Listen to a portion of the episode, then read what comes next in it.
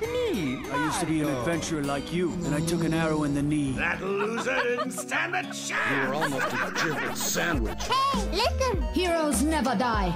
Caught one. The edge of the universe and back.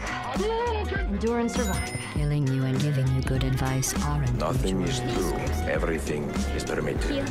Do a barrel roll. Encore du travail Well, this is a tunic. I'll make them feel at home. This world is mine. Wait, wait, wait. That's not how it happened. Bonsoir à toutes et à tous et bienvenue dans la première de la saison 5 d'une heure et des pixels, une émission réalisée et produite par l'association Pixel Up et diffusée par Radio Campus Paris. Cette rentrée, nous accueillons un nouveau casting que vous aurez plaisir à découvrir tout au long des prochaines émissions. Nous sommes encore en plein recrutement, il n'y aura donc que trois chroniques. En attendant, deux nouveaux personnages débloqués aujourd'hui. Azura, UX et UI designer dans l'industrie de la tech et du jeu vidéo, qui aimerait être chercheuse sur l'histoire du jeu vidéo et nouvelle chargée des entretiens d'une heure et des pixels. C'est Lazare qui nous fera l'honneur de se charger de son entretien, histoire que l'on découvre un peu plus son métier. Alice, doctorante en littérature comparée à l'Université d'Orléans, nous rejoint pour une chronique mensuelle. Sa thèse porte sur la narration interactive dans la littérature et les jeux vidéo. Enfin, vous retrouverez également H et moi-même pour nos chroniques du jour. Bonjour à toutes euh, et à tous du coup. Bonjour Bonjour. Hello. J'espère que vous êtes euh, toutes chaudes et chauds pour, euh, pour cette nouvelle saison. Bien sûr. Ça va Absolument. faire. Ouais, bien sûr. Et ben c'est parti, on va commencer tout de suite du coup avec la chronique de H. Coucou H. Hello et merci Calypso. Euh, moi ce mois-ci, enfin le mois dernier plutôt, j'ai enfin joué à The Last of Us 2. C'était un jeu auquel je revenais souvent parce qu'il est un peu la culminance de beaucoup de discours qui m'intéressent dans le jeu vidéo. Mais je voulais partir d'une question très précise ce mois-ci, c'est pourquoi est-ce que les espaces de The Last of Us 2 sont si chiants? En tant que joueuse, j'adore les espaces, la façon dont le jeu peut utiliser l'architecture, la relation très intense qu'on a avec celle-ci dans le jeu vidéo. J'adore les jeux expérimentaux qui font des dingueries avec ça, de Naissance à Manifold Garden. Mais l'architecture et les espaces, c'est aussi un élément que des grosses productions ont si bien exploité. Half-Life 2, Control, évidemment les Souls.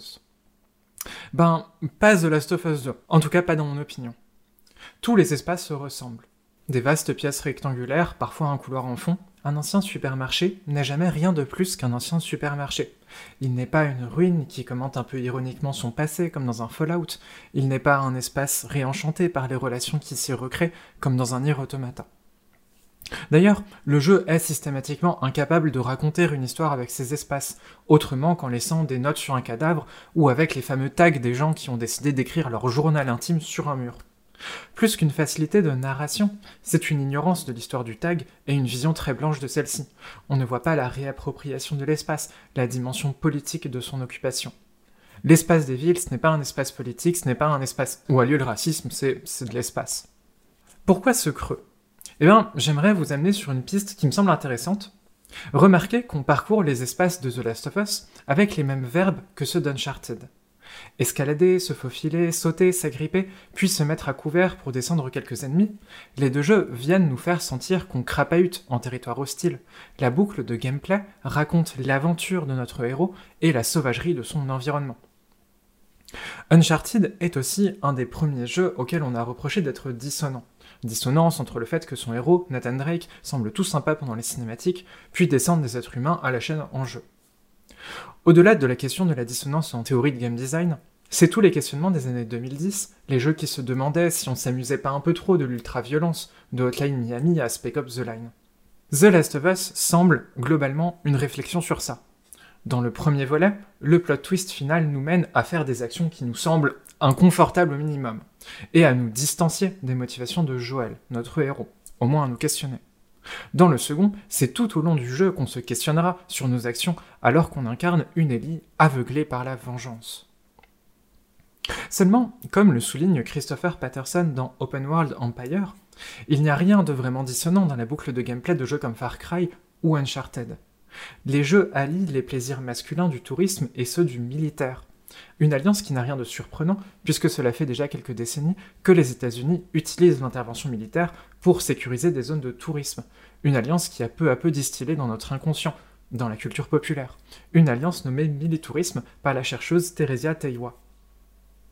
C'est cette boucle de gameplay militouristique que reprend The Last of Us 1. Sauf que, cette fois-ci, elle est tournée vers l'intérieur. L'histoire des productions de Naughty Dog dit en fait tout haut la filiation assez directe entre le récit d'aventure coloniale type Indiana Jones ou Uncharted et le récit apocalyptique zombie d'un Walking Dead ou de The Last of Us.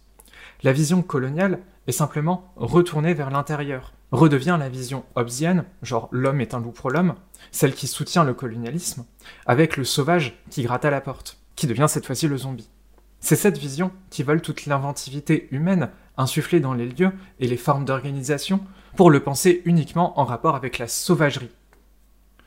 Seulement cette fois, cette idéologie coloniale du militourisme, ce n'est plus une idéologie qu'on embrasse pour le plaisir touristique qu'elle nous offre, on l'embrasse parce que, même si elle est horrible, on nous présente ça comme la seule et triste réalité. Et c'est peut-être là encore plus de l'idéologie. Et puis, dans The Last of Us Part 2, d'un seul coup, il y a le récit d'Abby, le récit de liens familiaux qui doivent se redécouvrir et se bricoler, et puis surgit le lieu de l'aquarium, un espace qui redevient d'un coup un peu enchanté avec ce qu'il s'y passe.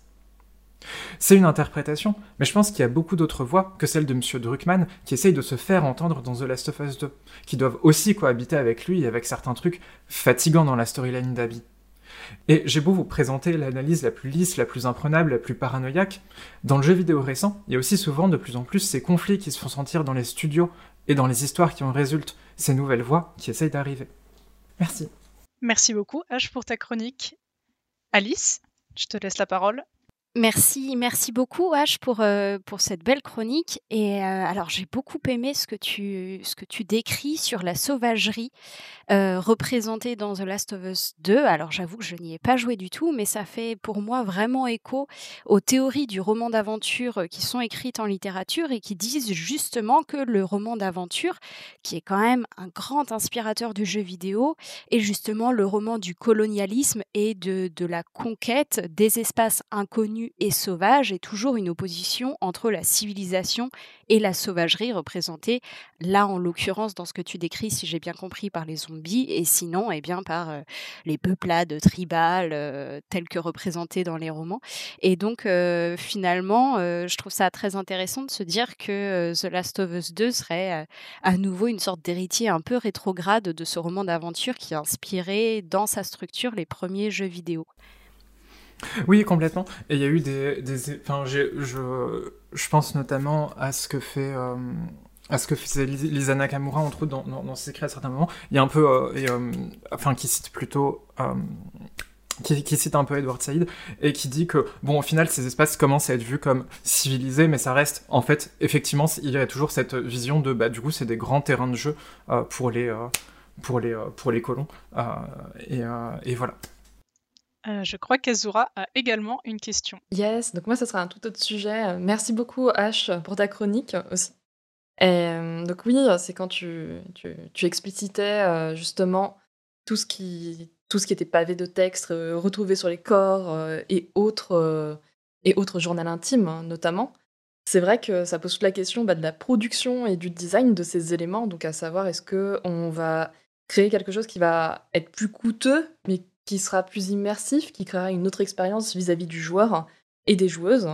Donc, euh, quand je parle de, on va dire de, ces éléments-là, j'évoque notamment ce qu'on appelle dans le jeu vidéo et l'industrie euh, les props, par exemple, qui sont compliqués. Donc, les props, ça va être les éléments 3D ou les assets dans les jeux vidéo et qui sont très difficilement localisables. Donc, c'est-à-dire euh, qu'on peut difficilement traduire un élément 3D dans un jeu, ou en tout cas, c'est très coûteux, plus coûteux que de passer par des textes. Et que c'est vrai que bah, ça gagnerait peut-être à, davantage de, travail pour éviter euh, justement que ce ne soit que, un, que avec des grosses guillemets, hein, un journal intime, mais que ça passe par des symboliques ou des icônes, que ce soit un, un, symbole ou un pictogramme, euh, on va dire, très concret, ou sinon une mise en scène particulière. Enfin voilà, ça m'a intéressé aussi cette partie de la chronique. Merci. Après, clairement, je c'est pas une chronique qui est anti euh, anti complètement anti note. Genre, il me semble que je sais plus si dans, oui dans Nier Automata on doit retrouver pas mal de journaux etc. Mais en même temps, il y a plein d'autres choses qui se passent à l'écran et il y a un peu ce côté euh, cet, équilibre dans la façon de, raconter, euh, de, trouver plusieurs moyens de raconter et de, évidemment de pas non plus tout demander un, budget monstre pour tout raconter avec, de, avec des espaces incroyables, même si c'est un peu ce que fait Nier Automata. S'il n'y a plus de questions, je te remercie encore beaucoup, H, pour euh, cette chronique euh, vraiment passionnante. Et du coup, je laisse la parole à Alice pour sa toute première chronique. Merci beaucoup. Calypso, euh, bonjour donc et merci beaucoup de m'accueillir dans l'équipe. Alors, je vais vous parler de narration dans les jeux vidéo, d'abord bah, parce que c'est ma passion, mais c'est aussi ma spécialité. Alors, pendant longtemps, celles et ceux qui s'intéressaient à la narration étaient issus du monde littéraire et sont appelés euh, les narratologues. Mais bien sûr, il n'y a pas que dans les livres qu'il y a des récits, le cinéma, le jeu vidéo, la bande dessinée, mais aussi la musique, la peinture, la sculpture, la danse. Tous ces arts racontent à leur manière. Et la narration, justement, c'est la question de savoir comment on raconte une histoire. Avec cette formulation, on touche le premier point problématique en quelque sorte. On raconte qui? Le narrateur, une personne en particulier identifiable il est rare dans le jeu vidéo qu'il y ait un narrateur ou une narratrice. Souvent, on en trouve sous la forme d'une voix off dans les jeux de stratégie. Je pense au narrateur des civilisations, à celui d'Anno 1800 qui vous somme d'aller prendre un café quand vous jouez depuis deux heures ou plus, ou plus identifié au narrateur de Total War. Mais parfois, on trouve aussi des narrateurs dans des jeux à la narration plus visible, comme le narrateur de Darkest Dungeon, ou comme dans le jeu dont je vais vous parler aujourd'hui, Jenny Leclue Detective. Il s'agit d'un jeu publié en 2019, développé et édité par le studio Indémographie, porté par Jorus. Le jeu est un point and click d'enquête assez classique, récupération d'objets, exploration de l'environnement et objets cachés pour l'enquête. Mais Jenny, elle, est tout sauf ordinaire. Il s'agit de l'héroïne d'une série de romans pour enfants, une jeune fille détective hors pair spécialisée dans la recherche de chats perdus, l'identification des petits déjeuners et la poursuite de voleurs de goûter. Mais son auteur, Arthur Finkelstein, est menacé par son éditeur. Jenny n'est plus à la page, il faut un tome sombre, glauque, sans quoi la série sera annulée. Finkelstein, la mort dans l'âme, se met à l'écriture de cette nouvelle aventure dans laquelle Jenny doit innocenter sa mère accusée de meurtre. Dans Jenny le Clou, le joueur contrôle l'héroïne Jenny. Les dialogues sont rapportés à la manière d'un visual novel à l'écrit dans une fenêtre spécifique en bas de l'écran. Sur la gauche de cette fenêtre apparaît l'image du personnage qui parle. Jenny et les autres personnages du roman, bien sûr, mais aussi régulièrement Arthur Finkelstein, l'auteur, qui décrit les décors, les événements et les émotions des personnages. Si vous vous souvenez de vos cours de français, vous pensez probablement Mais l'auteur et le narrateur sont deux entités différentes, ce n'est pas l'auteur qui parle dans son roman. Je pense en effet qu'en tant que joueur, nous suivons moins l'histoire de Jenny que l'histoire de Finkelstein qui écrit une histoire de Jenny. À chaque syndrome de la page blanche de l'écrivain, nous revenons dans son bureau pour l'aider à débloquer son histoire, à surmonter ses scrupules par rapport au fait d'écrire une histoire si sombre dans une série pour enfants, ou à surmonter sa colère après un appel de son éditeur. Par ailleurs, les transitions entre les différentes étapes de l'histoire de Jenny sont illustrées par un insert sur la machine à écrire où apparaît le texte du roman. Alors, qu'est-ce que le jeu Jenny le Clou a de si spécial pour que je vous en parle aujourd'hui? Eh bien, l'histoire est intrigante et finit sur un cliffhanger que je ne vous dévoilerai pas, mais qui annonce une suite prometteuse. Le style des illustrations évoque les dessins animés actuels pour enfants, les énigmes sont dans l'ensemble intéressantes et diversifiées. Bref, Jenny le Clou est un point and click très agréable, mais comme il en existe plein. Pourquoi celui-là? Eh bien, Déjà parce que sa structure narrative de récit encadré, comme on dit en narratologie, le récit de Jenny étant inclus dans le récit de l'auteur, n'est pas si courante dans le jeu vidéo et crée une tension supplémentaire dans le récit. La deuxième raison qui me fait apprécier ce jeu, c'est son sujet méta. Nous avons l'habitude en tant que joueurs et joueuses, et encore plus lorsque nous jouons à des jeux très narratifs, de pouvoir intervenir dans le récit.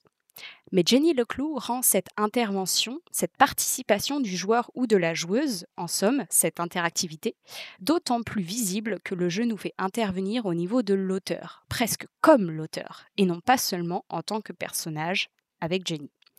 Il s'agit d'une manière originale de souligner la place importante que prend le joueur ou la joueuse dans le récit et de brouiller l'habituelle identification avec le héros ou l'héroïne. Bref, venez aider Jenny à innocenter sa mère et Finkelstein à écrire son histoire, et nous verrons bien si vous arrivez à déchiffrer toutes les petites enquêtes que le jeu vous propose. Merci beaucoup. Merci beaucoup pour ta, première chronique. J'ai vraiment aimé la, thématique et, la manière dont tu as déroulé tout ça. Je connaissais pas du tout le jeu, donc euh, je pense que je vais peut-être regarder ça un peu plus.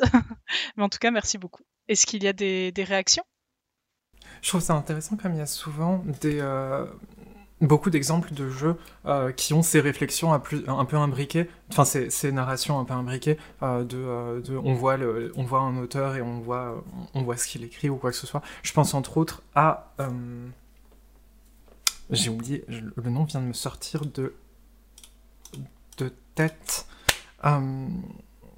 The Bookwalker, euh, qui est un jeu sorti, jeu sorti tout récemment, euh, où, euh, euh, là cette fois-ci on- comment dire ça On incarne un auteur, mais qui va devoir euh, plonger dans les livres d'autres personnes euh, pour, euh, pour, pour y changer, pour y modifier des petits trucs et ré- récupérer des artefacts.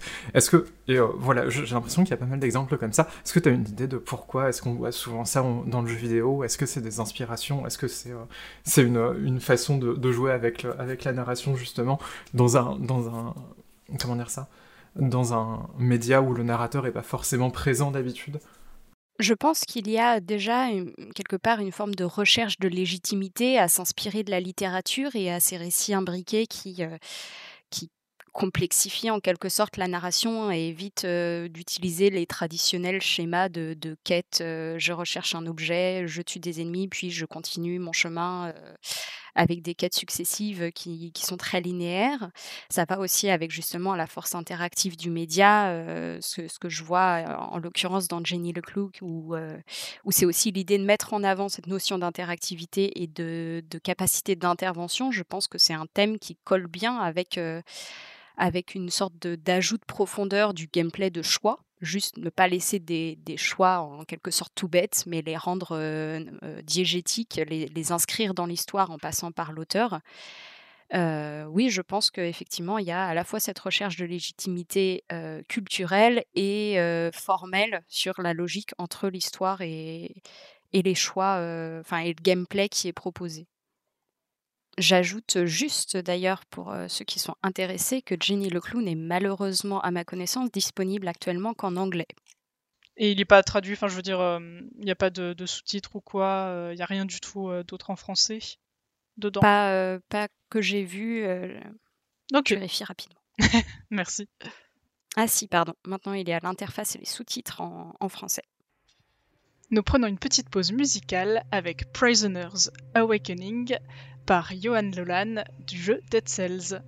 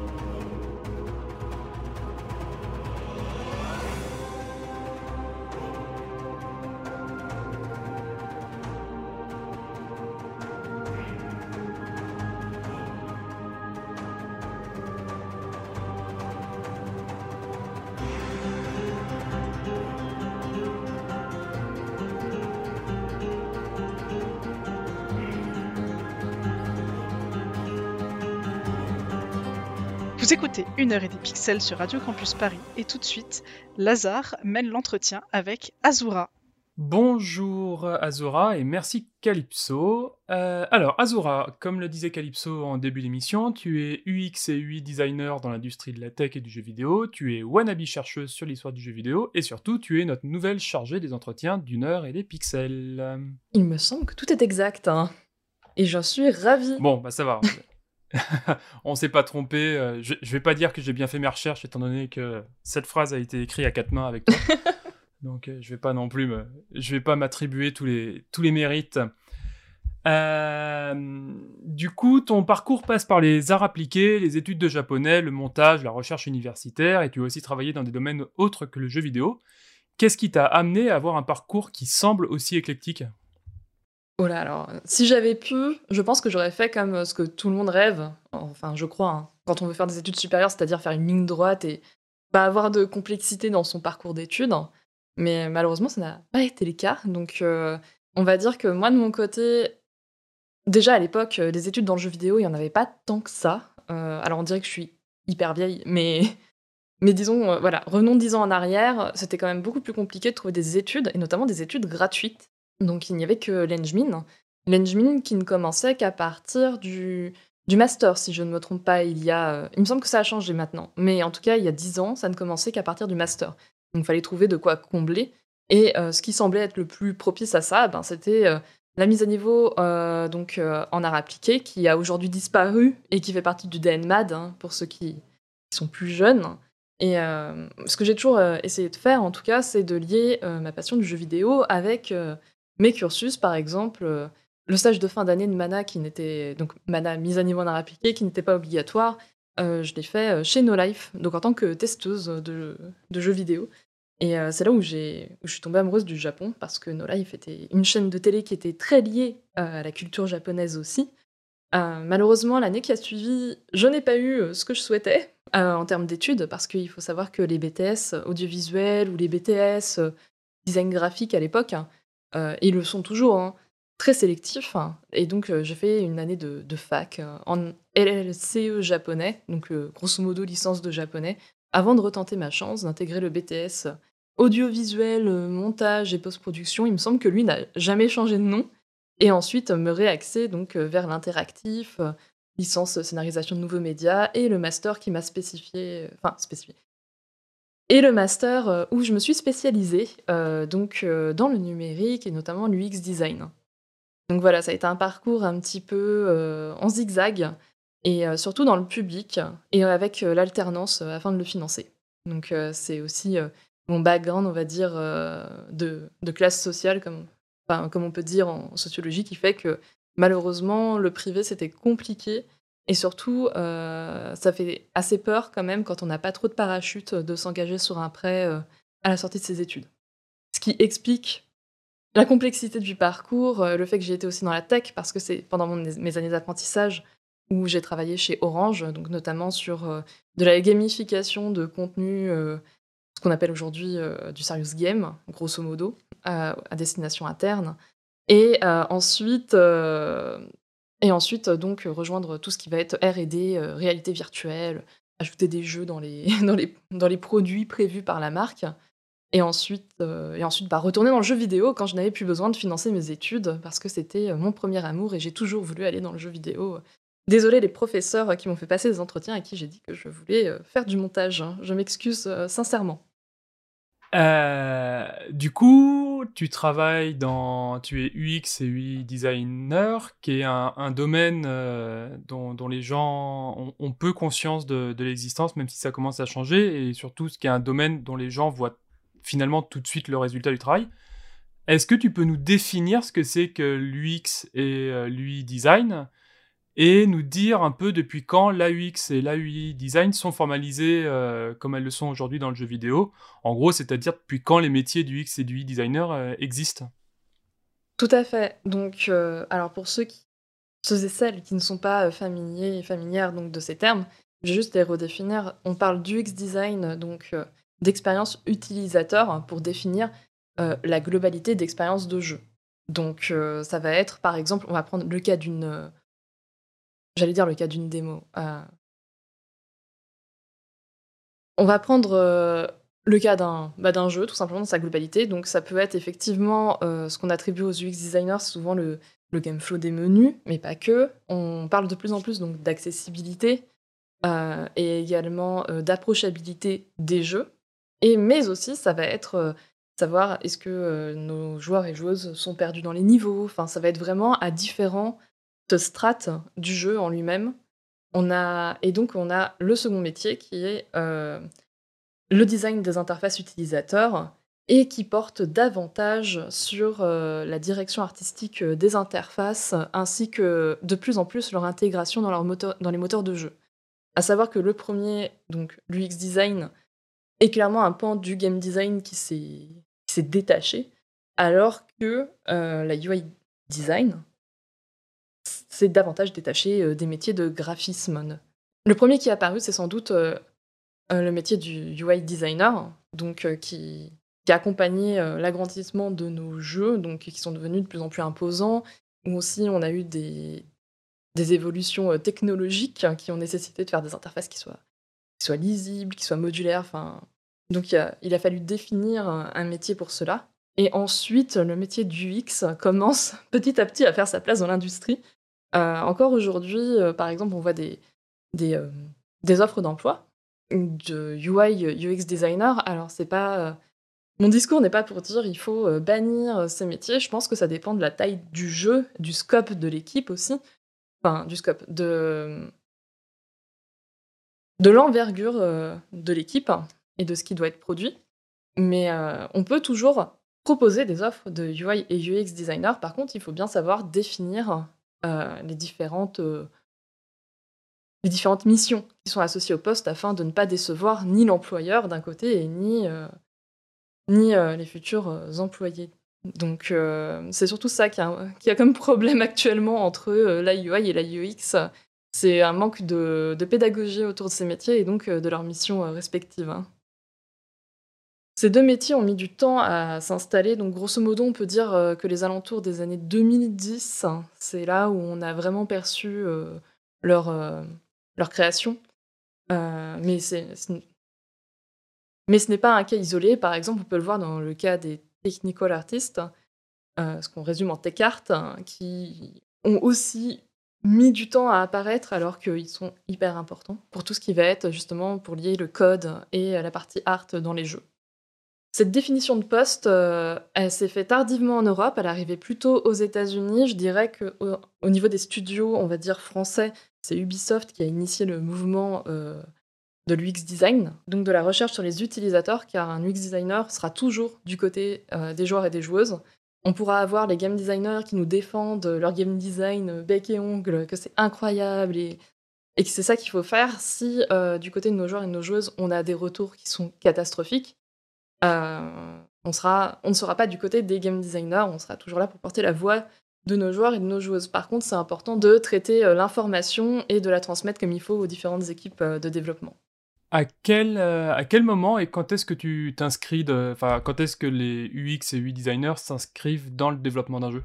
C'est un autre débat dans l'industrie. Souvent, les UX designers arrivent trop tard et c'est pas bien parce que on ne peut plus faire grand chose. Nous, on est euh, on est un peu polymorphe tout au long de la prod, ou sinon tout au long du développement d'une feature. Euh, parce que, par exemple, il y a des features qui n'existaient pas au début de la conception d'un jeu et qui vont apparaître, je ne sais pas, vers le milieu. Ça peut arriver. Pour résumer, on va avoir une période de compréhension de nos joueurs et de nos joueuses. Donc de savoir euh, qui ils, elles sont, ce qu'ils recherchent aussi dans... Alors si on a déjà des jeux qui sont sortis, bah, pourquoi ils sont... Pourquoi ils, elles sont là euh, et, euh, et si possible, hein, c'est hyper dur dans l'industrie du jeu vidéo, mais avoir des entretiens directement avec ces personnes et, euh, avoir leur retour. Donc, donc on a toute cette phase de définition de nos utilisateurs et utilisatrices, donc les joueurs et joueuses, et également définition de ce que côté équipe, équipe de production de jeux vidéo, notamment les game designers ou en tout cas les parties prenantes euh, du projet euh, en cours, vont souhaiter. Et le but, c'est d'essayer de, de rassembler tout ça entre les attentes créatives d'un côté et euh, les attentes des joueurs et des joueuses. Et que si possible, on soit sur la même longueur d'onde. Ensuite, on va avoir toute une phase d'idéation et de prototypage. Donc, par exemple, dans les interfaces, ça va être ce qu'on appelle dans le métier les maquettes low fidelity. Donc, les maquettes qui sont moches. Non, les maquettes qui placent les différents éléments dans l'écran et qui permettent d'itérer très rapidement et surtout de jeter rapidement des idées qui ne fonctionnent pas. au niveau des moteurs de jeu, quand ça va être d'autres parties, par exemple le level design, ou euh, des mécaniques euh, de gameplay, donc euh, davantage des mécaniques qui résultent des règles de jeu, la partie game design, on va avoir besoin de l'utilisation de moteurs. Parce que ça, malheureusement, on ne peut pas le simuler dans, Figma, qui est un des outils que, qu'on peut utiliser hein, avec la suite Adobe, Penpot aussi, qui est le logiciel libre pendant de Figma. Mais on ne peut pas tout tester dans ces logiciels, il faut forcément un kit. Donc après que ce soit le kit final ou un kit intermédiaire, au moins que ça puisse être testé dans un moteur en temps réel, car c'est aussi une des particularités euh, du métier du X-Design dans le jeu vidéo, c'est que contrairement à du web, on n'est pas dans des environnements euh, essentiellement 2D. Alors dans le web, il peut y avoir des exceptions, mais globalement, on est, on est globalement la majorité du temps dans un environnement 2D. Dans le jeu vidéo, on va avoir plein de choses qui vont se passer à l'écran, et ça, il faut le prendre en compte. Donc voilà, les prototypes, ça nous permet de tester, d'avoir les retours et de modifier. Grosso modo, c'est un peu ça la boucle, c'est euh, on teste, on a des retours euh, positifs ou négatifs, on garde ce qui est bien, on jette euh, ou on met de côté pour retravailler ce qui ne marche pas. Et puis on fait une, une boucle jusqu'à ce que, entre guillemets, soit les délais viennent, nous imposer des rendus ou que l'on soit satisfait, mais ça c'est assez rare.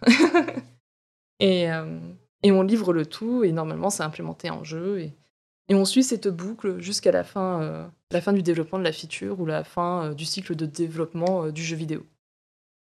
Et donc, on est présent du début à la fin, mais juste, on n'a pas le même rôle. Et normalement, on n'est pas censé produire quelque chose de beau, sauf dans l'émission si on a ajouté le titre de UI designer et, et que c'est bien cadré parce que ça fait Normalement, il y a beaucoup de travail quand même en UX, c'est-à-dire qu'il faut préparer des protocoles de test aussi. Euh, il, faut, euh, il faut recruter euh, les joueurs et les joueuses parce qu'on ne fait pas tester notre jeu à... Alors on peut le faire tester à tout le monde, mais ça c'est un autre procédé. Normalement, dans les protocoles de test, on recrute le public qu'on cible ou on peut étendre un public, on va dire un public secondaire qu'on souhaite cibler. Mais ça demande énormément de préparation plus que, ce qu'on peut croire on ne met pas juste un joueur devant un écran. Normalement, on est censé présenter euh, comment il va lancer le jeu, c'est quoi l'objectif. Ensuite, en tant que QX euh, ou euh, en tout cas en tant que QX designer, on est censé assister à la phase de test, recueillir tout ce qu'on peut. On peut observer par exemple les comportements en jeu. On peut également faire une interview à la fin. On peut faire un questionnaire. Enfin, il y a plein, plein, plein de méthodologies euh, d'analyse des comportements des joueurs et des joueuses. Et euh, tout ça, ça va nourrir ensuite notre travail. Donc c'est vraiment euh, étape par étape. Donc première étape, on va d'abord analyser, définir la cible, itérer, tester si possible avec la cible, et même essentiellement avec la cible. c'est ce qu'il faut pour avoir des, on va dire, le moins de biais possible. Donc les biais, c'est tout ce qui va altérer notre jugement et notre interprétation en tant qu'être humain. Euh, et, enfin, euh, on reprend la boucle et on recommence et on recommence. Enfin, c'est, ça n'arrête pas. c'est une boucle infinie en fait. Donc euh, au bout d'un moment, heureusement qu'il y a nos très chers collègues producteurs qui viennent, qui viennent nous remettre les calendriers sous les yeux. et du coup, puisque ton métier c'est lié à l'expérience utilisateur et utilisatrice, et donc joueur et joueuse dans le, dans le milieu du, jeu vidéo, à l'interface et ainsi de suite, Comment est-ce que euh, ton métier, le travail que tu produis et le, résultat est lié, euh, le résultat que ça donne, pardon, comment est-ce que tout ça est lié à l'évolution des, technologies? Le lien entre tout ça, c'est qu'on est aussi obligé de prévoir un petit peu. L'industrie du jeu vidéo, c'est euh, toujours sur une prévision d'à peu près deux ou trois ans. le développement d'un jeu, et encore, je dis trois ans, ça peut même atteindre 5, 8, bon, on évite 8 ans quand même, c'est très long. Euh, on ne fait pas deux fois des Kingdom Hearts 3, j'espère, dans l'industrie. Mais, euh, bah, mais il faut anticiper. Donc euh, aujourd'hui, on a notamment la question de la multiplicité des écrans. Euh, donc on a déjà la Switch qui est arrivée sur le marché. Donc quand on sort un jeu Switch, on doit prévoir son utilisation sur un écran de télé, mais également en mode portable, ce qui complexifie en général euh, la chose, hein, ce qui a donné euh, pas mal de jeux avec des textes illisibles, notamment sur Switch. Il y a également en ce moment l'anticipation de la démocratisation du Steam Deck. Donc ça veut dire, en théorie, qu'un jeu sur PC peut être amené à être sur Steam Deck. Donc il faut l'anticiper maintenant. En tout cas, c'est important de le faire. Après, à voir si la technologie va perdurer, mais en tout cas, si ce n'est pas le Steam Deck, ce sera peut-être un autre, un autre médium. Là, il y a eu les annonces euh, d'Apple avec euh, l'iPhone 15 Pro. Je précise Pro parce que c'est le seul qui, qui possède le ray tracing, qui est important dans le jeu vidéo et qui va pouvoir supporter donc euh, le prochain Assassin's Creed, euh, les anciens euh, Resident Evil qui sont déjà sortis, les derniers, à savoir le 7 et le 8. Je ne sais plus si le 4 il est supporté, mais en tout cas, ça pose des questions, c'est-à-dire est-ce qu'on est censé aussi prévoir nos interfaces de gros jeux pour les portables?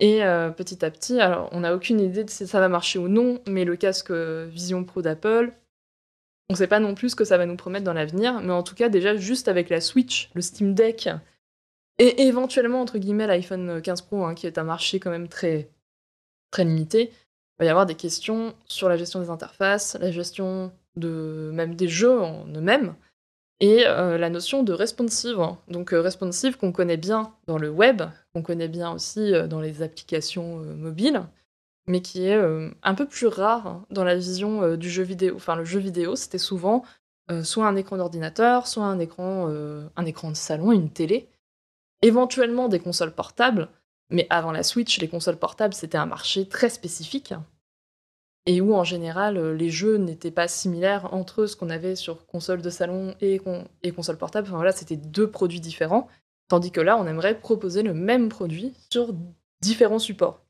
Donc ça, ça va être la plus grosse question, euh, en tout cas du côté UX, hein, sans parler des technologies et autres qui vont toucher euh, les programmeurs et programmeuses. Nous, en tout cas, en UX design, on va être surtout sur euh, les évolutions d'utilisation des jeux vidéo. Est-ce que le public va se déporter sur l'utilisation nomade ou est-ce qu'il va rester sur une utilisation plus, plus sédentaire, donc c'est-à-dire avoir une tour de PC, une console de salon euh, qui ne bouge pas? Alors voilà, c'est des tendances, à voir si ça persiste dans le temps, mais on est plutôt sur l'utilisation nomade avec notamment une recrudescence des ventes d'écrans portatifs donc euh, là, ça sort un petit peu du cadre du jeu vidéo parce que ça peut servir de d'extension de PC portable. Par exemple, on rajoute un écran et on a un set de deux écrans à la place d'un seul. Mais ça à prendre en compte pour, euh, pour la suite. Parce que l'idée, à la fin, ça reste aussi quand même de vendre des jeux vidéo et qu'ils restent euh, jouables quel que soit l'endroit, le moment et le lieu.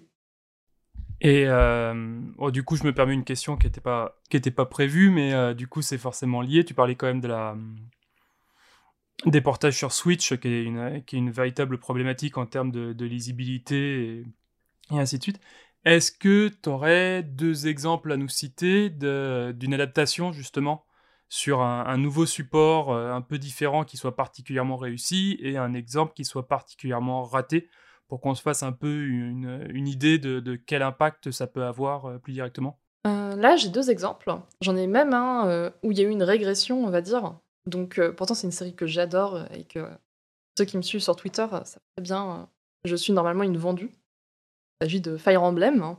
Mais Fire Emblem, en fait, quand on a eu le jeu Switch, donc Free Houses, on a eu une grosse régression de la lecture du texte. Avec notamment une police qui n'était pas vraiment adaptée pour le public occidental, entre guillemets, c'est-à-dire que c'est une police aussi qu'on dit avec sérif, donc avec empattement, donc c'est les petits traits sous les, sous les lettres, et qui complexifie donc la lisibilité pour euh, pas mal de publics. Donc il vaut mieux, en général, si vous faites un jeu vidéo, utiliser du sans sérif, comme ça je donne si on a des game dev euh, avec nous, ou en tout cas de proposer l'alternative de switcher les polices.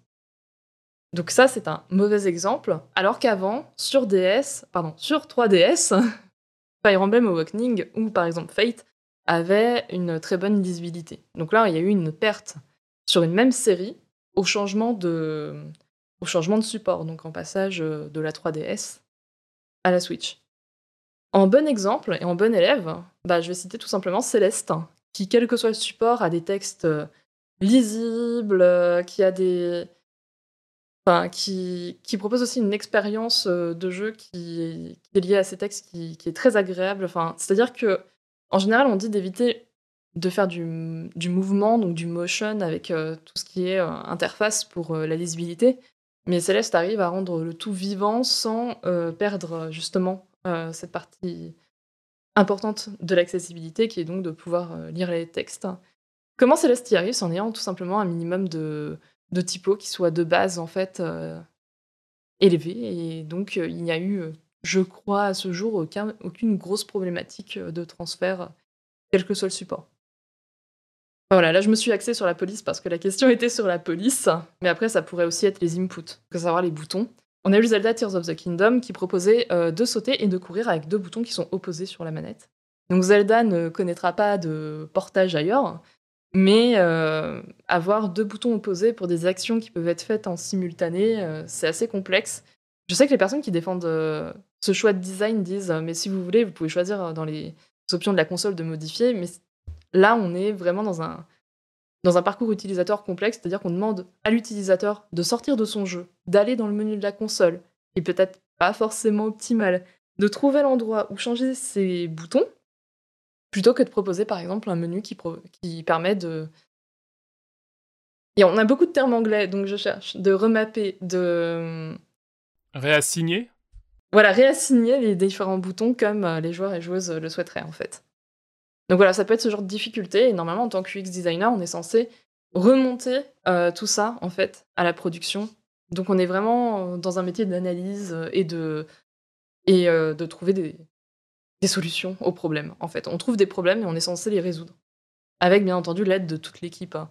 C'est pas l'UX designer qui arrive, euh, magie, on trouve une solution. Non, il faut discuter avec les game designers, les level designers, les programmeurs. C'est un travail d'équipe, hein, créer un jeu vidéo. Ce n'est jamais le travail d'une seule personne Sauf dans les rares cas euh, de jeux indépendants, euh, bien entendu. Il faut, il faut tout un village pour créer un jeu. Tout à fait. Et un miracle. ouais, pour, pour, le dernier Zelda, je dois avouer que euh, mon expérience personnelle, la, prise en main et le, gameplay par rapport aux touches et aux touches assignées à telles actions ou telles actions, ça a été une véritable horreur. Enfin, je, je m'emmêlais même après 60 heures de jeu, je continuais à m'emmêler les pinceaux dans les, dans les boutons et dans, dans l'interface qui était vraiment Vraiment Oui, les menus. Ouais, les menus, et puis même, non, encore une fois, les boutons, enfin, comment utiliser les différents pouvoirs. Il euh, y, a tellement de choses, en fait, ils ont essayé de mettre tellement de choses sur une. sur, entre guillemets, si peu de boutons, que euh, on a. T'as presque la sensation qu'en fait, le, gameplay a été pensé à l'ordi où t'as autant de touches que tu veux. Euh, et qu'ils ont essayé de condenser ça sur une manette, et j'ai trouvé ça assez. de temps en temps, ça me faisait carrément sortir du jeu. Bon, après, c'est mon expérience personnelle, mais. Euh, mais c'est important, c'est une expérience à prendre en compte. Ouais, non, Et par exemple, les... les sages. Les sages, bah euh, alors. Euh, je vais pas dire plus parce que ça peut spoiler. Mais oui, je pensais à ça, exactement. Il y a, un cas d'utilisation un peu chaotique, dirons. Là où c'était réussi sur le précédent, enfin réussi, où je trouvais ça beaucoup plus simple d'utiliser les pouvoirs des sages, euh, là, j'ai trouvé que c'était clairement, euh, clairement très compliqué et pour, euh, pour finalement pas grand-chose et que c'était une, une, régression par rapport au, au jeu, au jeu précédent. En tout cas, c'est ça notre travail, c'est d'être le super héros héroïne des utilisateurs utilisatrices de jeux vidéo et que ce soit agréable si possible. On continue l'entretien après avoir écouté Whipping All Out, composé par Shoji Meguro pour l'OST de Persona 3 Portable.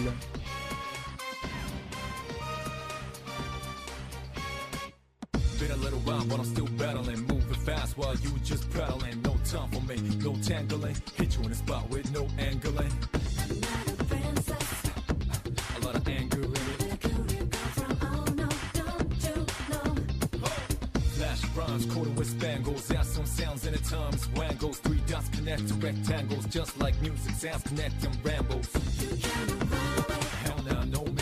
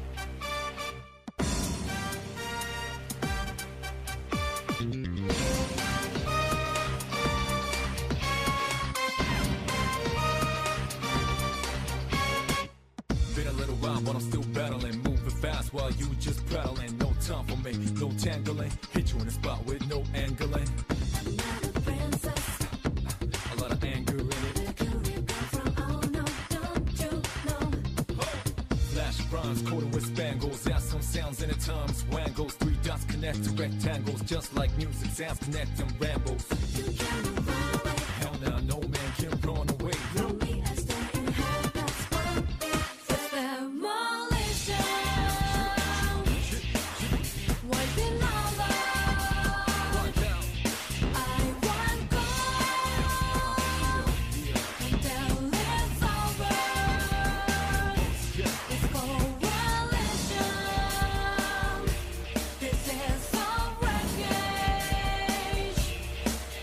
Vous écoutez une heure des pixels sur Radio Campus Paris et nous retrouvons Azora pour la suite de l'entretien. Alors, euh, est-ce que tu peux nous dire pourquoi tu as choisi ce morceau en, particulier? Si ce n'est pour faire plaisir à H, bien entendu. Oui, donc euh, faire plaisir aux personnes de l'équipe euh, qui apprécient la série Shin Megami Tensei Persona. Plus sérieusement, bah, en fait, c'est un morceau. bon, j'aurais pu prendre n'importe lequel de Persona 3 parce que l'OST de Persona 3 est de très bonne qualité et pour moi, presque. Presque parce que bon, il n'y avait pas non plus, je pense, les mêmes moyens pour Persona 3 que Persona 5, mais j'ai beaucoup de mal à, choisir entre les deux. Et aussi parce que c'est un morceau euh, qui appartient à la version portable, qui malheureusement ne verra pas euh, l'héroïne donc euh, de Persona 3 portable dans le remake qui sortira, il me semble, en février. Un remake qui, qui ne s'axe donc que sur le personnage, le personnage masculin de Persona 3 et qui oublie son alter euh, féminin. Donc, euh, personnellement, en tant que grosse fan euh, à la base des Shin Megami Tensei et puis par la suite des Persona et surtout de Persona 3, ça m'a assez choqué de ne pas voir les éléments être utilisés. Donc c'est pour ça que je voulais partager cette musique qui appartient à la version Persona 3 portable, qui peut-être sera ajoutée dans la playlist, mais en tout cas on perd toute une partie de l'expérience que proposait Persona 3 portable, surtout à une époque où, euh, en tant que joueuse, j'avais peu de modèles euh, féminins dans euh, les jeux vidéo. Et ça, enfin pour moi, la sortie de ce jeu avec ce personnage, même s'il y a eu des défauts, c'était hyper important à l'époque. Ok, et du coup, dernière petite question qui est en lien avec, avec ce morceau, et puisque tu vas être en charge, de, en charge des, entretiens avec les invités pour cette saison, euh, quels sont tes centres d'intérêt autres que, euh, que l'UX et l'UI design auxquels tu penses, j'imagine, jour et nuit, euh, et pas simplement en te, euh, et du coup, voilà, qu'est-ce que tu fais en dehors et qu'est-ce que, qu'est-ce qui, quels sont les axes en gros que tu aimerais développer cette saison? Ouah, grosse question. À part l'UX et euh, l'UI design, hein, dans la vie, euh, ce que j'aime beaucoup, c'est l'histoire du jeu vidéo. Alors je sais qu'on a déjà eu beaucoup d'invités, donc je ne vais pas forcément axer euh, la saison sur la conservation du jeu vidéo et son histoire. Peut-être qu'il y aura des, des game studies intéressantes qui gravitent autour et qui ne sont pas tout à fait orientées préservation et histoire du jeu vidéo. Hum, Mais sinon, mon autre passion, c'est le Japon.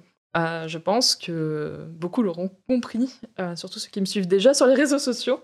Le Japon, ça a une place importante dans ma vie de designer. Enfin, aujourd'hui, si j'apprends le japonais, c'est peut-être pour un jour euh, discuter avec des designers japonais, leur poser directement les questions, essayer de briser la, traduction qu'il peut y avoir entre, ben, entre deux personnes qui ne parlent pas la même langue et également avoir accès euh, à des documents qui aujourd'hui me sont inaccessibles en tant que, en tant que designer, euh, on va dire européenne parlant euh, français. Donc ça, c'est, ça serait des axes que je souhaiterais. Ensuite, ce que j'aimerais, c'est aussi, si je le peux, hein, bien entendu, les invités seront choisis, je pense, par rapport aux thématiques surtout, mais donner la parole à des femmes, si possible. Je sais qu'elles existent, mais c'est c'est compliqué parce que souvent, bah, on essaye aussi de se protéger et donc en ligne, ce n'est pas évident. Euh, on peut se prendre, euh, comme on l'a récemment vu, des, vagues de harcèlement et autres. Donc, euh, il faut trouver, il faut trouver les interlocutrices. Si j'arrive à avoir des retours donc de professionnels du jeu vidéo, je pense que ce serait pertinent parce qu'aujourd'hui, je trouve que notre industrie est trop opaque, alors qu'en vrai, il y a des choses qu'on peut partager sans briser des NDA. Donc euh, les NDA, c'est euh, ce qu'on signe, c'est-à-dire qu'on ne doit pas parler de sur ce quoi on travaille. Mais par exemple, euh, je sais qu'il y a, toute un- une vague de termes ou même à peu près comment se, structure l'industrie, comment elle s'organise, qui, peuvent tout à fait être partagés. Mais c'est peut-être pas aussi ce qui fait vendre le plus. Donc ça serait bien de donner la parole à ceux qui font le jeu vidéo. Ceux et celles qui font le jeu vidéo. Et ben en tout cas, merci beaucoup de un d'a- d'avoir accepté cette, euh, cet entretien et surtout de nous rejoindre pour cette saison. Eh bien, merci à vous. C'est franchement, euh, c'est un honneur d'avoir eu votre invitation. Donc, j'espère que je serai à la hauteur de, de gens qui laissent euh, sa place. Donc, euh, voilà.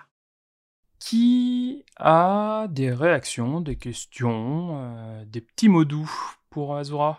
Je, trouvais ça marrant parce que du coup dans les, stratégies par exemple d'entretien que tu, exposais, ça bah, justement ça me faisait vraiment penser euh, aux enquêtes de terrain, etc. Donc euh, euh, je me demandais justement si parfois les données récoltées en entretien euh, ou euh, sur euh, voilà tous les tests que vous faisiez avec les joueuses, est-ce que parfois elles sont exploitées par des chercheurs et chercheuses ou, ou pas, pas du tout parce que c'est confidentiel? Eh bien, pas du tout, parce que effectivement, c'est confidentiel et bah, le jeu vidéo, enfin, quand nous on réalise les entretiens, c'est pas comme par exemple les systèmes universitaires. Et encore, je sais que en fonction euh, des sujets, ça peut aussi être euh, fermé. Enfin, en tout cas, il n'y a pas notion de divulguer les entretiens euh, pour diverses raisons, hein, parce que les personnes qui ont participé à ces entretiens ne souhaitent pas. Mais dans le jeu vidéo, c'est impossible parce qu'on est sur le pas sur le privé, donc sur les entreprises, et on ne peut pas divulguer les entretiens. Éventuellement, s'il y avait des. hum, Comment dire Si à la place de faire que des artbooks, même si j'ai beaucoup de respect pour les artbooks, mais qu'on mettait d'autres choses, comme par exemple euh, une vision du code, enfin, c'est-à-dire sur tous les aspects qui constituent un jeu, euh, l'art dans le jeu vidéo, on va dire, le côté euh, concept art et tout, c'est cool, mais un jeu, c'est également du code, et donc on pourrait peut-être à ce moment-là glisser les retours des, des utilisateurs, par exemple. je repense à la conférence de God of War, alors pas Ragnarok le premier, donc euh, le tout premier God of War, où dans les retours utilisateurs, ils avaient eu euh, non mais des phases de bateau, c'est chiant. Et on veut pas se, on veut pas se battre sur les bateaux, c'est, enfin, on s'en, on s'ennuie, euh, on meurt souvent, enfin fran- franchement, changer quelque chose. Et c'est ce qui est devenu aujourd'hui les phases de narration en bateau de God of War. Enfin voilà, là on a une restitution, mais c'est dans le cadre de la GDC, Game Developer Conference, et à part ça, c'est compliqué. J'avais une petite question si. Vas-y, vas-y. Du coup, euh, merci déjà pour l'entretien et, et bienvenue. Euh, tu évoquais pendant l'entretien le fait que c'était un métier un petit peu nouveau et qui était parfois dur à faire accepter et que c'était parfois dur de, de, pas forcément de trouver sa place, mais de la faire accepter au sein d'un studio où, euh, où ça se bat souvent pour les, les, les- pour avoir le- la main sur beaucoup de décisions, etc. Est-ce que tu pourrais nous, nous parler un peu plus de, euh, de voilà, de, de ce que c'est de, de, de devoir imposer ça, de devoir imposer sa place, hein, d'une certaine façon? Yes, je peux évoquer euh, certaines parties, donc euh, soit que j'ai pu voir euh, directement ou même vis-à-vis de, collègues de manière générale dans l'industrie. Après, ça rejoint également ce qu'on peut voir en product design hein, de manière générale, c'est-à-dire que le statut du UX designer, déjà, déjà en France, on a un problème avec le mot design de, manière générale, c'est-à-dire que design, on pense que c'est du dessin, et donc que ça doit être qu'il doit y avoir une forme de production à la fin euh, qui est instantanée et qui, euh, notamment bah, dans le cadre de l'UX design, serait des interfaces. Or, euh, c'est faux. Ce n'est pas notre métier, donc déjà, il faut refaire de la pédagogie sur ce que c'est le métier du UX designer. Je pense que c'est la première des étapes. Et, euh, et voilà, c'est un peu le quotidien de rappeler ce qu'on fait, ce qu'on ne fait pas, ce que l'on peut faire. Euh, grosso modo, c'est euh, la dynamique. euh, Enfin, faire de la pédagogie, être un très bon communicant aussi. Mais ça, c'est, je pense, valable pour tous les métiers du design. Euh, pour les game designers aussi, plus un game designer est un bon communicant et fait des bonnes docs, plus c'est facile de travailler ensemble. Et, inversement, enfin, un, UX designer qui rend des docs accessibles et compréhensibles et qui met en valeur son travail, c'est la meilleure façon de pouvoir amener tout ça. Et après, il faut le faire à différents niveaux. C'est-à-dire qu'on a les équipes en direct, il faut aussi parler à nos, à nos, produ- à nos producteurs de manière générale et puis aussi aux différentes parties prenantes des projets. Enfin, c'est beaucoup de pédagogie il faut qu'il y ait une dynamique derrière. Et ensuite, ça dépend euh, de la structure des, studios ou des entreprises. Est-ce qu'il y a des personnes qui portent ça aussi à des hauts niveaux ou pas du tout? Je sais pas si ça répond à ta question, euh, H. Merci beaucoup. Pas d'autres questions?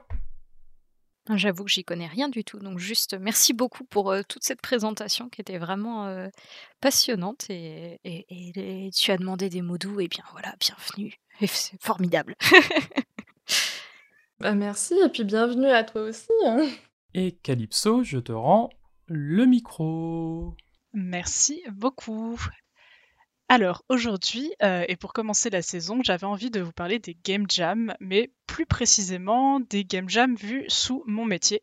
Je vous le rappelle, je suis euh, chargée d'ingénierie ludopédagogique à l'Université de Lorraine, et du coup mon travail c'est d'accompagner toute personne en charge d'enseignement à repenser sa pédagogie, notamment par le jeu, mais aussi des techniques euh, de pédagogie plutôt dites créatives. Donc les game jams, concrètement, qu'est-ce que c'est pour les personnes qui euh, bah ne connaissent pas forcément? C'est un événement qui est très populaire ces dernières années, qui consiste en un temps très restreint de concevoir un jeu, souvent en équipe, avec ou sans contrainte, avec ou sans thématique. Néanmoins, ce qui reste central dans une game jam, c'est l'idée de création et d'expérimentation. Au-delà de la ludopédagogie plus commune, donc jouer pour apprendre, il existe d'autres formules comme Learning by Game Design, déjà testées et approuvées par certaines promos d'étudiants et étudiantes. Ainsi, la question de la, mise en place de Game Jam pour des filières plus lointaines au domaine vidéoludique est particulièrement pertinente. Ce qui transparaît dans les lectures scientifiques que j'ai pu faire, c'est qu'on trouve peu de recherches, voire pas du tout, à ce sujet.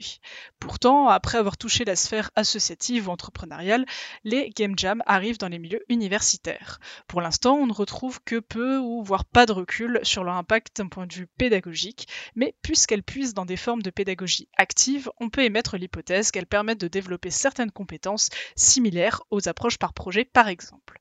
L'article Game Jams in General Formal Education, publié en 2021, synthétise trois ans d'études sur des données récoltées à plusieurs événements dans un cadre éducatif. Il pose la question de l'application de Game Jam dans une approche pédagogique. Leur recherche n'était pas centrée sur l'apprentissage dans la conception de jeux, mais plutôt sur l'acquisition de soft skills. L'approche choisie est donc d'observer quels sont les effets bénéfiques de ce genre de projet en équipe. Les premières compétences travaillées sont alors la communication, la résolution de problèmes, la coopération, l'adaptation, la créativité et l'innovation. Toutefois, elles permettent de mettre un pied dans les STEAM, donc euh, la science, la technologie, l'ingénierie et les mathématiques. Une des plus-values se trouve dans l'apprentissage par les pairs et donc la transmission de compétences ou connaissances. La collaboration est un très bon moteur qui permet de travailler sur différents axes d'un projet, la planification, la réflexion, consolider des acquis, l'interaction et le suivi. Cela permettrait aussi de découvrir une nouvelle compétence, l'utilisation d'un nouveau logiciel, pouvant ainsi conduire à un apprentissage plus en profondeur par la suite. Il est important de savoir que leur terrain de recherche, donc à ces a été conçu majoritairement par LE, organisant les game jams auxquels euh, étudiants et étudiantes et enseignants et enseignantes ont été conviés. Cela influence nécessairement les résultats, mais l'approche reste intéressante puisqu'elle permet de couvrir l'angle organisationnel. Ainsi, l'équipe note que les participants et participantes étaient majoritairement volontaires et présentaient déjà en amont une attitude très positive en vue de l'événement. La participation à un tel événement repose à l'origine sur une adhésion volontaire au projet. Dans un cadre éducatif, il serait alors impossible d'imaginer qu'en le proposant à toute une classe, tout le monde y soit motivé à la même échelle. Pour les enseignants et enseignantes, l'aspect activité extrascolaire viendrait totalement impacter la perception des étudiants et étudiantes, mais aussi vis-à-vis des collègues. Avoir l'aval de la direction n'est pas souvent une mince affaire et on peut imaginer qu'il est plus coûteux d'organiser une game jam qu'un classique cours magistral. Il s'agira également d'être vigilant à ce que véhicule la Game Jam, encore plus dans un contexte pédagogique. Ces événements prônant souvent le crunch, cela questionne autant vis-à-vis du corps enseignant que des étudiants et étudiantes. De plus, les bâtiments universitaires sont rarement disponibles la nuit, ce qui pose certains soucis organisationnels. Ensuite, la Game Jam doit être accessible à tous. Le jeu étant encore un milieu fort masculinisé, il est important que la communication de l'événement ne reprenne pas forcément ses codes. De même, il faut également encourager les personnes non joueuses à oser rejoindre les Game Jam. L'aspect parfois compétitif de ces événements peut apporter beaucoup de stress et donc nuire à l'apprentissage. Certaines se sont alors construites sans cet aspect et les participants participantes ont pu profiter des bénéfices de ce type de pédagogie. Il est aussi important de rassurer, d'appuyer sur le fait qu'il n'est pas attendu un produit fini, mais plutôt une ébauche, un prototype. Il faut considérer cette liberté de rater comme une partie de la culture des game jams afin de créer une atmosphère plus saine. Du côté organisation et pratique, cela convoque un large nombre de compétences pouvant dépasser celles des enseignants et enseignantes, impliquant une charge supplémentaire de travail. S'entourer n'est donc pas négligeable, mais peut-être une tâche ardue selon l'équipe pédagogique qui nous accompagne. Les outils mis à disposition des participants participantes vont potentiellement demander davantage de connaissances de la part de l'équipe organisatrice. S'il s'agit de jeux vidéo, cela nécessitera parfois de faire appel à des experts expertes, pouvant apporter leur aide sur des soucis au développement par exemple. Il faut aussi prendre en compte les besoins matériels. Tous les étudiants étudiantes ne sont pas forcément équipés. Et s'il s'agit d'un jeu de plateau, il faudra prévoir les incontournables paires de ciseaux, feutres, papier, carton, scotch, etc. Enfin, la question de l'évaluation est toujours un grand sujet pour euh, les enseignants et enseignantes, et il est difficile d'évaluer durant une game jam au vu de la pluralité de compétences mobilisées. Il est possible de réaliser une, une évaluation a posteriori, par exemple sur la thématique didactique, ou leur demander une auto-évaluation. Les game jams ont un fort potentiel pédagogique car elles permettent de travailler une multiplicité de compétences et mettent également en condition professionnelle en plus d'être très modulables. Je mettrai donc euh, les articles sur lesquels euh, j'ai travaillé, euh, on, on, les mettra dans, le, dans le lien de, de, du podcast. Merci pour votre écoute. Merci Calypso. Est-ce que l'une d'entre vous souhaite réagir à cette chronique? Merci beaucoup Calypso pour, euh, pour cette chronique vraiment passionnante. En tant qu'enseignante, ça, ça m'ouvre plein d'idées, pas forcément réalisables. ouais, ça c'est... Ouais, je, sais très bien, je sais. Dans, le, dans, dans, mon métier, c'est littéralement ce à quoi on fait face. C'est beaucoup, beaucoup d'enseignants qui ont très envie, mais pas les moyens. Et les moyens, ils sont, euh, vraiment multiples. Mais ouais, je sais pas si tu as d'autres choses à dire. Du coup, je t'ai un peu coupé la parole, désolé. Ah non, non, euh, je t'en prie. oui, c'est. Euh, bah, je, là, le fait que tu évoques, par exemple, le jeu de société, c'est vrai que d'instinct, Game Jam, moi, je pense tout de suite jeu vidéo. Et le fait de se dire que c'est aussi possible en jeu de société, c'est assez intéressant. Ça correspondrait plus typiquement à mon public. Moi, j'enseigne euh, dans un département de lettres. Donc, autant dire que tout ce qui est mathématiques, informatique, c'est un peu compliqué. Mais, mais oui, l'idée, ne serait-ce que voilà, de penser des, questionnaires, de penser à un jeu de loi autour d'une œuvre en particulier, ça peut être quelque chose d'intéressant. Enfin bref, voilà. Donc euh, merci beaucoup pour, euh, pour toutes, ces, toutes ces idées qui euh, d'un coup pullulent dans mon cerveau et que je ne mettrai probablement pas en pratique, mais voilà, c'est toujours sympa de les avoir. Écoute, si jamais, euh, c'est avec plaisir qu'on peut en discuter parce que bah au-delà de, de, de, des game jams qui a l'air d'être quand même un, aspect plus plus plus plus plus euh, de la ludopédagogie, je pense qu'il y a des choses beaucoup plus simples et accessibles qui peuvent être mises en place et ce dans toutes les filières. Donc euh, franchement, au plaisir d'en discuter. Mais merci en tout cas pour tes retours. Et je crois que Azura voulait, voulait également commenter. Yes, donc toujours merci pour la chronique. C'est super Avec intéressant. plaisir. Euh, alors, j'ai une première question euh, pour savoir si ma deuxième question est à côté de la plaque ou non. C'est euh, le terrain d'études était-il français? Non, non, non. C'était bah, dans ce genre de, de, de domaine, c'est plutôt américain, il me semble. Faudrait que je recheck, mais il me semble que, en, en, dans tous les cas, c'était de la recherche anglophone et il me semble ouais, que c'était plutôt américain. Donc, euh, je vais changer un peu ma deuxième question. C'est est-ce que euh, tu as eu l'occasion d'en organiser de ton côté? Des game jams? Alors, pas et, encore. Euh... ouais. Et oui, et donc, bah, si ça avait été oui, est-ce que la culture française rentrait en conflit avec la dimension des game jams, à savoir qu'en France, on a une, une peur ou en tout cas un reproche vis-à-vis -vis de l'échec, et donc l'idée que ça ne soit pas fini, est-ce que ça peut être problématique? Mais vu que tu n'en as pas fait, c'est peut-être une question de trop.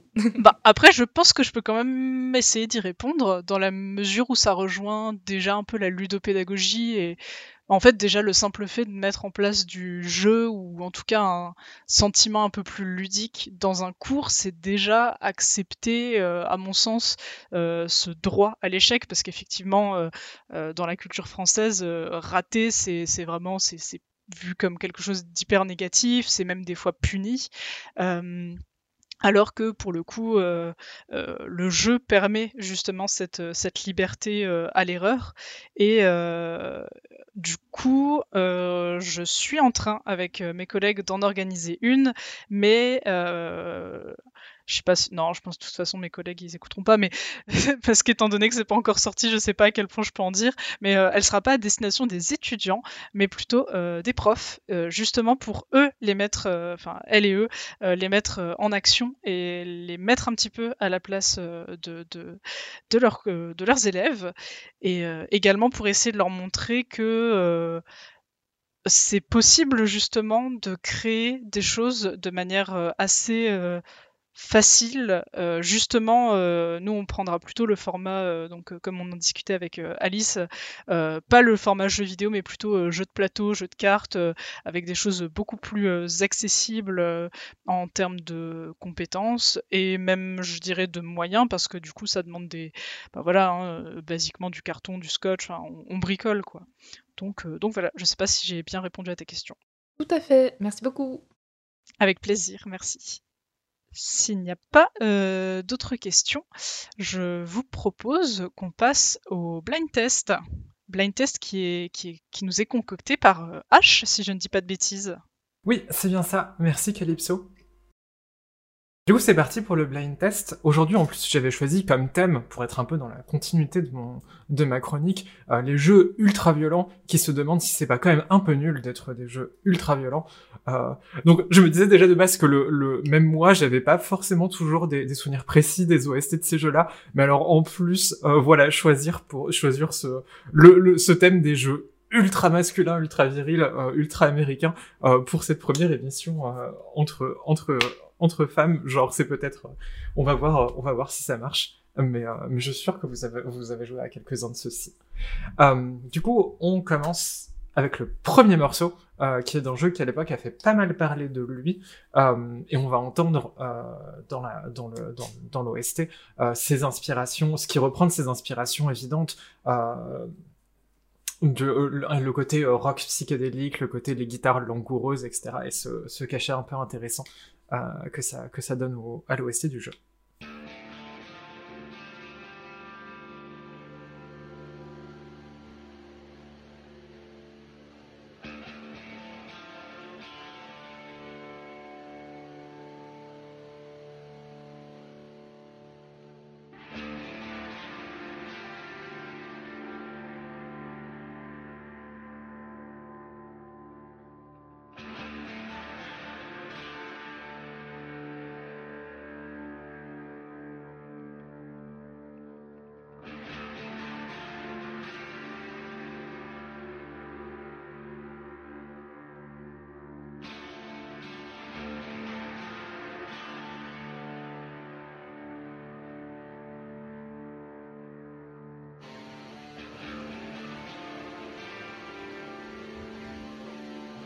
Alors là, je sèche totalement. Est-ce que... je sais pas si j'ai des quelques indices que je peux donner. C'est sorti en 2012. Et c'est un peu, c'est un jeu qui reprend beaucoup d'inspiration d'un certain Apocalypse Now. Si ça, si ça aide, sinon je comprends. Ah, je crois savoir, mais le titre. euh, Je vais. euh, Est-ce qu'il y a une narration intéressante dedans? Un peu, un peu. Y, il y a des trucs qui se passent. Très sympa en tout cas cette musique. c'est pas mal qu'on trouve pas tout de suite, on peut en profiter.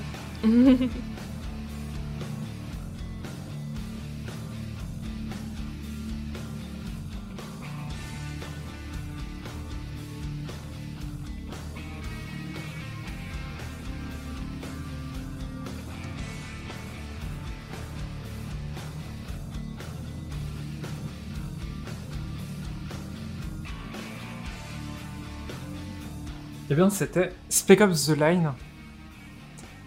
Est-ce que c'était à celui-là que tu pensais?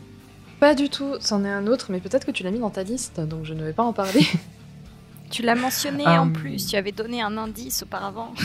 Il y a quelques noms que j'ai cités, quelques noms que j'ai pas, j'ai pas encore cités. Effectivement, euh, c'était Spec Ops The Line, donc un espèce, euh, un- une espèce d'apocalypse now en, jeu vidéo, euh, où euh, cette fois-ci on était dans le, Moyen-Orient pour être un peu plus, un peu plus récente, où il y avait quand même une réflexion assez, assez présente sur, sur voilà, les, crimes, que le- les, des crimes de guerre que le jeu nous poussait à commettre, et en même temps, en même temps qui était un peu horrible. En même temps qui, enfin comment dire ça et euh, d'un certain côté, ça a, apporté un, certain renouveau et une certaine distance, une certaine critique par rapport à, beaucoup de jeux de guerre. Euh, de l'autre, euh, il y avait quand même, euh, il y a quand même eu cette réponse de, mais finalement, euh, on garde un point de vue très américain. euh, tout au long du jeu, on reste à euh, descendre par dizaines euh, des, euh, des insurgés, voire à commettre des, crimes de guerre. Euh, Est-ce que c'est pas un peu fatigant quand même de rester euh, sur euh, sur euh, sur un jeu qui ne fait que nous montrer euh, des personnes racisées en train de euh, se prendre euh, des luches de bombes sur le sur le visage? Euh, deuxième morceau, euh, qui celui-là a une OST qui est pas mal restée dans les mémoires, donc j'espère euh, j'espère avoir un peu plus de succès.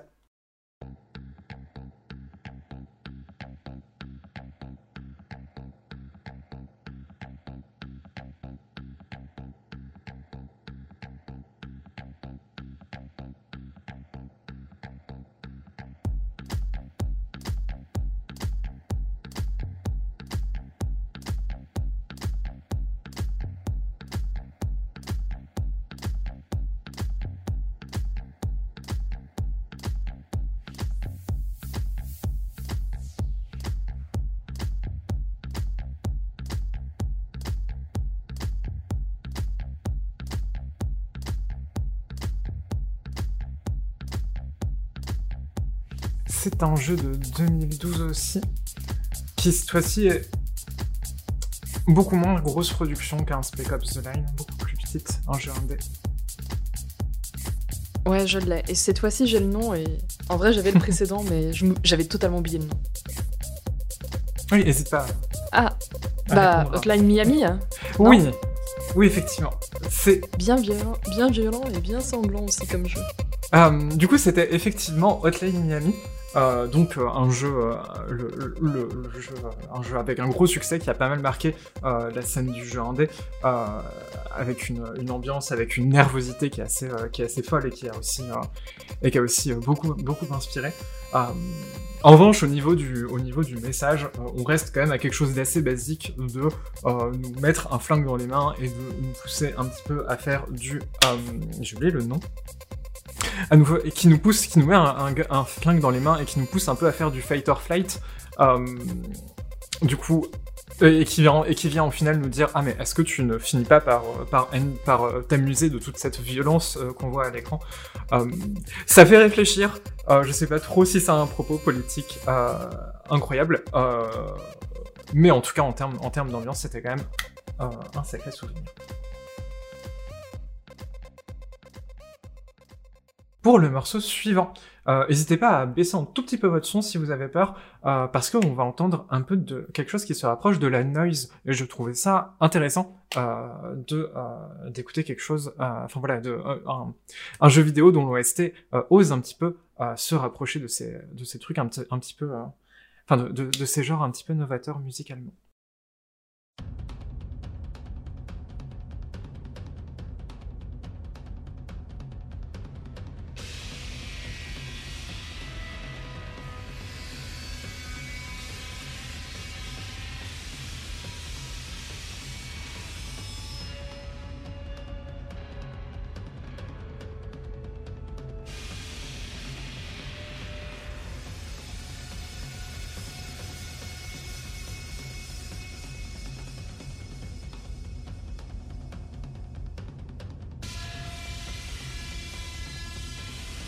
C'est toujours 2012.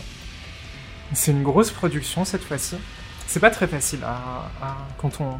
Mais moi j'étais un peu étonné, je me souvenais pas exactement de, cette, euh, de ce timbre dans l'OST. Je vais certainement me tromper, mais on dirait euh, ça irait très bien qu'un Doom. Non, c'est pas un Doom. C'est une, une suite, euh, même un, troisième épisode d'une série de jeux, mais d'une série de jeux qui est un peu moins vieille que Doom.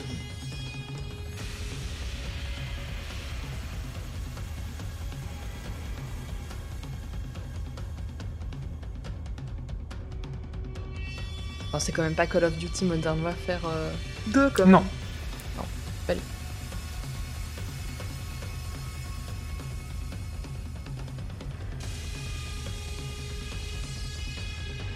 Euh, c'est Max Payne 3.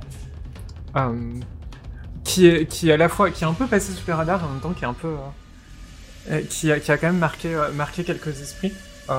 Donc on retrouve Max Payne plus fatigué que jamais. Et il y a une certaine il y a y a y a quelque chose que que le jeu dit de l'addiction qui reste un petit peu intéressant. Même si quand ça passe, même si quand on quand il essaye de parler d'addiction à la violence, alors que euh, cette fois-ci, euh, on va encore plus que dans les précédents, enfin bien plus que dans les précédents même, euh, aller dans des pays un peu exotiques pour pour y massacrer la population. C'est pas forcément extrêmement pertinent, encore une fois, comme beaucoup de ces jeux qui font un peu, qui font un peu de la critique sans vraiment faire de la critique. Mais ça, ça, ça reste aussi une ambiance qui a un petit peu marqué. Euh, et effectivement des, des tentatives en termes de direction artistique, enfin en termes de, de voilà, euh, notamment, notamment côté OST, etc. et de DA, euh, qui étaient, euh, qui assez intéressantes. Le prochain, je pense que j'aurais pas besoin de vous donner d'indice.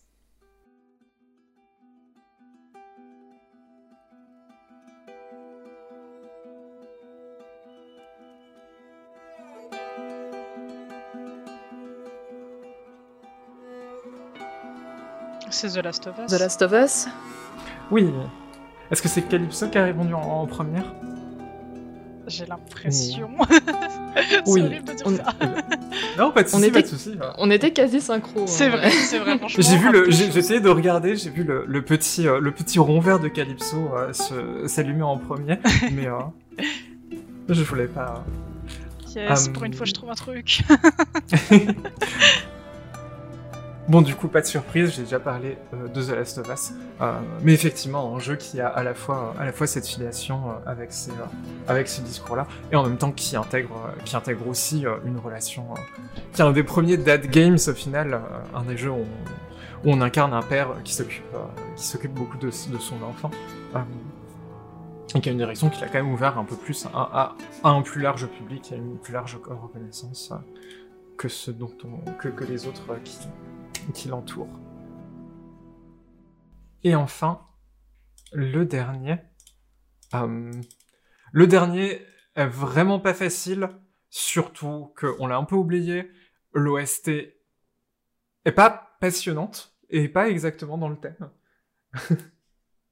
Euh, mais euh, essayez de penser au setting, que c'est, vraiment le, le, le, plus gros indice euh, que je pourrais vous donner, euh, et qui date effectivement de la même période, et un peu dans la même ambiance et dans les mêmes, dans les mêmes réseaux euh, que les jeux précédents qu'on a cités.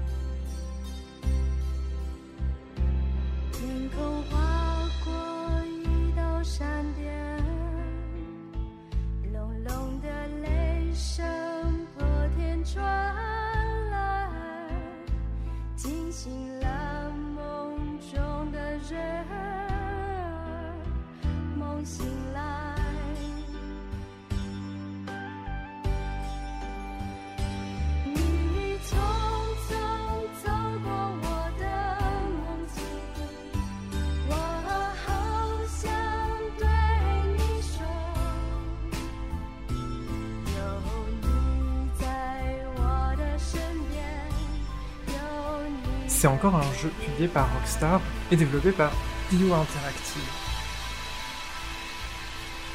C'est une musique de fin, c'est ça? Oui.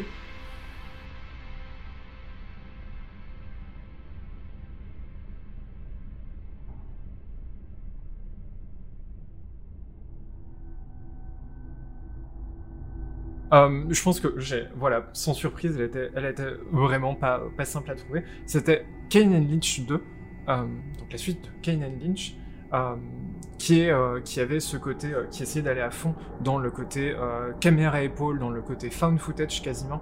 Euh, donc y avait très très peu de musique. Euh, les quelques morceaux de l'OST sont vraiment des petits morceaux euh, qui ressemblent vraiment euh, à celui-là, euh, qui sont de la, de la petite musique un peu traditionnelle euh, euh, chinoise. Euh, et, euh, pas grand chose de plus. Donc c'était vraiment pas facile de le, de le faire deviner. Euh, mais voilà, j'ai une euh, étrangement, euh, j'ai une fascination un peu étrange pour ce jeu-là euh, parce qu'il est absolument détestable. Mais, plus que les autres qui essayent quand même de se distancier un peu de cette violence-là, en faisant à moitié, en faisant toujours au final à moitié semblant et en n'étant pas très sincère dans cette critique de toute la vision un peu raciste qu'ils peuvent peuvent amener. Quasi celui-là pour le coup, euh, ils vont ils doublent ils, vont à fond dedans. Euh, et c'est vraiment détestable et c'est dur de ne pas juste, de ne pas juste extrêmement, de ne pas juste au final ressortir du jeu en ayant euh, un peu la rage contre les gens qui ont pu le faire, ce qui, euh, ce qui ce qui a un, peu, un- presque un, un sursaut de sincérité euh, que je, que je, que je pourrais presque apprécier. Voilà, merci beaucoup pour le, pour, pour le blind test. C'était, même en, le- faisant, j'ai dû le faire un peu, à la dernière minute et je me disais, oh, c'est dommage, j'ai pas, euh, c'est vraiment pas des jeux que je porte profondément dans mon cœur, mais, euh, mais ils sont dans le, peut-être qu'ils sont dans le thème de ma critique. Euh, donc voilà, je, comprends qu'ils vous aient un peu, j'espère qu'ils vont pas trop laisser de marbre. En tout cas, je comprends que ça a été euh, pas forcément euh, non plus vos, vos inspirations principales. Il n'y a pas de souci, c'était quand même très, euh, très très chouette. Et puis ça fait des petites découvertes aussi des fois. Tout à fait, c'est quand même euh, sympa d'entendre aussi des choses qu'on ne va pas entendre par euh, nous-mêmes. Enfin, pour ma part, j'ai joué à aucun des jeux qui sont passés et du coup, je suis contente d'entendre, euh, voilà, d'entendre un peu à quoi ça ressemble parce que bah, sinon, j'aurais jamais été de moi-même. Et effectivement, Spec Ops The Line, je le recommanderais même encore aujourd'hui pour voir euh, comment un, un produit, on va dire, grand public, masse public, euh, qui est dans la vibe actuelle, peut quand même apporter des, des petites subtilités dans la narration. Je suis, je suis parfaitement d'accord, je le trouve toujours intéressant aujourd'hui. Et en même temps, je trouve que ce qu'il y a d'intéressant, c'est qu'il a provoqué beaucoup, beaucoup de discussions. Et euh, je Mm. pense notamment à des euh, aux vidéos de aux- à la vidéo par exemple de Errant Signal que j'ai pas vu depuis euh, longtemps, euh, mais qui me semble avait des arguments intéressants vraiment là-dessus. Euh, et il y avait un universitaire qui s'appelait Brendan Keo qui avait écrit, qui avait euh, fait sa thèse et, euh, et qui- une thèse qu'il avait ensuite transformée en livre euh, sur euh, sur des réflexions sur le jeu. Voilà, c'est c'est des choses auxquelles j'ai pas, j'ai pas touché depuis, enfin, que j'ai pas lu depuis 4-5 ans. Euh, donc, euh, je, comment dire ça? Je, j'ai pas un avis, euh, un avis là maintenant de, sur elle à vous, à vous répéter. Mais effectivement, il y, a, eu beaucoup de discussions autour de ça et c'est vraiment un moment intéressant du, dans le jeu vidéo sur lequel réfléchir. Vous avez écouté Une heure et des pixels, une émission produite et réalisée par l'association Pixel Up et diffusée sur Radio Campus Paris. Nous remercions toutes nos nouvelles recrues et nous nous quittons sur Everything is going to be okay par Mick Gordon de jeu Prey.